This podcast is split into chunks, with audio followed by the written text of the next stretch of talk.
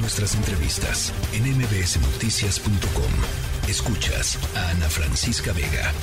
Ayer se los platicaba aquí, el Pleno de la Cámara de Diputados se aprobó una nueva ley que permitirá a la Secretaría de la Defensa Nacional vigilar eh, el espacio aéreo mexicano. Eh, eh, la palabra que utilizan también es proteger el espacio aéreo mexicano.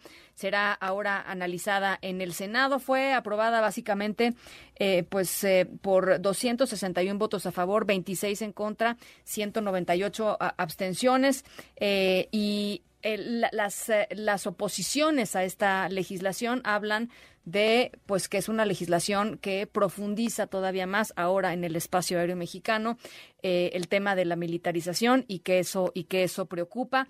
No es eh, hay que decirlo el argumento pues ganador en esta en, estas votaciones como no lo ha sido en las pasadas pero sin embargo creo que es importante entender eh, las implicaciones de lo que una ley como esta puede puede tener en, en algo tan importante como en el espacio aéreo de un, de un país. En la línea telefónica Jorge Jorge Álvarez Maínez diputado de Movimiento Ciudadano te saludo con mucho gusto Jorge al contrario, Ana Francisca, siempre es un gusto estar en tu programa y saludar al auditorio que, lo escucha todos los días. A ver, ustedes hablaron como de riesgos muy concretos em, en, en, esto que se aprobó. Digo, un poco a la inversa, Ana Francisca, creo que lo que no está acreditado justamente es el espacio de riesgo que cree la necesidad de esta reforma eh, y lo que nos hace a nosotros es conectarlo con eh, procesos simultáneos en donde vamos cediendo espacios de la vida institucional, de la vida pública, al proceso de militarización del país y que nos parece peligroso porque lo que está sucediendo ahí en donde lo, eh, eh, este proceso ha tenido eh, avances, pues no es halagüeño, no, no tiene evidencia de resultados positivos. Digamos, llevamos 16 años de una estrategia de frontal, supuestamente, de combate al crimen organizado utilizando las Fuerzas Armadas y tenemos la tasa de homicidios más grave eh, que nuestra generación o, y, varias hayan visto eh, en, en, un siglo, cuando menos. Este, tenemos impunidad, extorsiones y en cada área, en las aduanas, el tema, el famoso tema del huachicoleo, los temas que se han ido militarizando como respuesta a ineficiencias, a supuestos riesgos de seguridad nacional, no han dado resultados y esta iniciativa va ligada también al anuncio de que pronto se eh, inauguraría una compañía aérea eh, propiedad del, gobierno. de, la, de la defensa nacional y que nosotros vemos que eso no no no eh, es benéfico para el país, no es eh, no genera condiciones de certidumbre, de, de, competitividad económica en ese plano específico.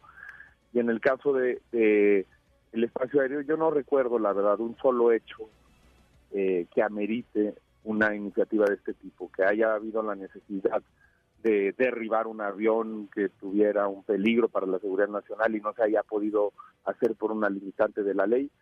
Lo que sí veo es que eh, cada vez es más normal ir al aeropuerto, ir al banco, ir a cualquier eh, al metro. de la vida del país, al metro, al metro y convivir con fuerzas armadas como una supuesta respuesta a la ineficiencia de instituciones o al fracaso eh, de programas y de y de apuestas institucionales. Bueno, pasará al Senado, coordinador.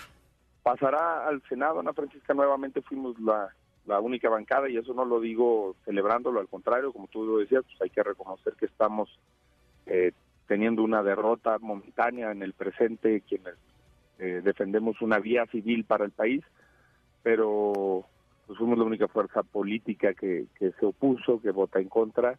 Hay mucha mucho miedo eh, de, de dar esta batalla, pero yo lo que creo es que no se acredita una una, un riesgo. Eh, digamos que el Estado es la construcción continua de una interacción entre los individuos y, nuestras libertades. Y para ceder libertades, Ana Francisca, pues, tiene que haber peligros evidentes, tiene que haber riesgos, amenazas evidentes que nos forcen a ceder algunas libertades para proteger nuestra vida, nuestras propiedades. Yo creo que en México estamos cediendo libertades eh, sin evidencia de que estemos ganando eh, seguridades, certezas, protección. Bueno, a ver, em, aprovechando que, te tengo en la, en la, en la línea, coordinador, eh, quisiera pues una reflexión tuya en torno al episodio del el presidente de la mesa directiva eh, de diputados, eh, el, diputado Santiago Krill y esta fotografía que acaban de subir a, sus redes sociales, eh, Santiago Krill e Ignacio Mier, morenista, diciendo es el abrazo de Acatempan legislativo. Este, ya quedó todo saldado, quedó todo curado, digamos, este, en términos de, de pues la legitimidad del proceso, en fin, este, ¿cuál es tu, tu visión de lo que sucedió y lo que y lo que pasó hoy? Pues mira, Ana Francisca, yo, yo no le entendía la frasecita porque de lo que yo me acuerdo de, de, mis lecciones de historia en la primaria, en la secundaria, el abrazo de Acatempan, era, digamos, un episodio de, de traición y de, y de hipocresía, digamos, de, porque, digamos, se reflejaba no un acuerdo, sino la hipocresía y la falsedad de, de, un acuerdo que no se sostuvo. Este, entonces, bueno, yo no sé por qué recurrieron a esa a, esa, a esa figura histórica, pero pues me, parece que, que, que, no, le, no le ayuda. Yo lo que he dicho es que hay que cuidar eh, la institucionalidad de la Cámara, que no estuvo bien que se haya acordado, que se haya aceptado el ingreso de eh, Fuerzas Armadas de una Guardia Militar armada al recinto legislativo, luego se quiso vender la historia de otra manera, pero creo que eso fue un error, un mal precedente, porque las cosas que vamos aceptando en un momento se quedan como eh, referentes, como antecedentes, como precedentes, y creo que eh, no debemos, eh, aunado a lo que estamos platicando, normalizar este tipo de actos. Este, hay que cuidar la inviolabilidad del recinto, porque el día de mañana, si este presidente de la mesa puede, por un acto protocolario, un acuerdo protocolario, llamar a una guardia militar armada que, ingrese al recinto legislativo, que impediría que otro eh, presidente de la mesa, con cualquier otro pretexto, con el que nos están diciendo hoy de la seguridad nacional, lo haga. Me parece que no hay que eh, normalizar ni eh, banalizar este tipo de, de antecedentes que quedan.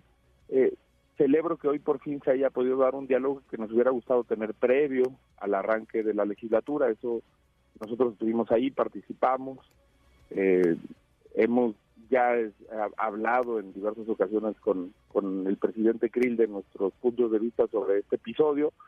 Creo que a la vez eh, es el tipo de temas que como legisladores lo que tenemos que hacer es actuar, es regularlos, es, fijar estándares para este tipo de ceremonias y que pues lo que hay que decirle a la sociedad es que hay problemas que son mucho más graves, mucho más importantes que este tipo de disputas políticas, que la verdad yo creo que tienen mucho más que ver con un protagonismo electoral de cara a la, a la elección presidencial del 2024. Bueno, pues ahí está. Em, eh, Jorge, te mando un abrazo, el coordinador de los diputados de Movimiento Ciudadano. Te mando un abrazo eh, interesante. A ver si luego conversamos sobre el tema de, de, los consejeros que se van a elegir, las reglas que están pues también en, en disputa y también em, pues eh, siendo víctimas de una buena cantidad de grilla. ya se nos acabó el tiempo, pero te mando un abrazo. Ojalá tengamos oportunidad de conversar un poquito más adelante. Cuando tú así lo dispongas y para mí siempre es un honor. Y de ese tema nada más dirían 10 segundos Ojalá que muchísimos ciudadanos de gran perfil, he visto ahí que, que, Javier Aparicio, que, tú lo conoces del CIDE, que mucha gente ha abierto la posibilidad de registrarse académicas, académicos, personalidades de la sociedad civil.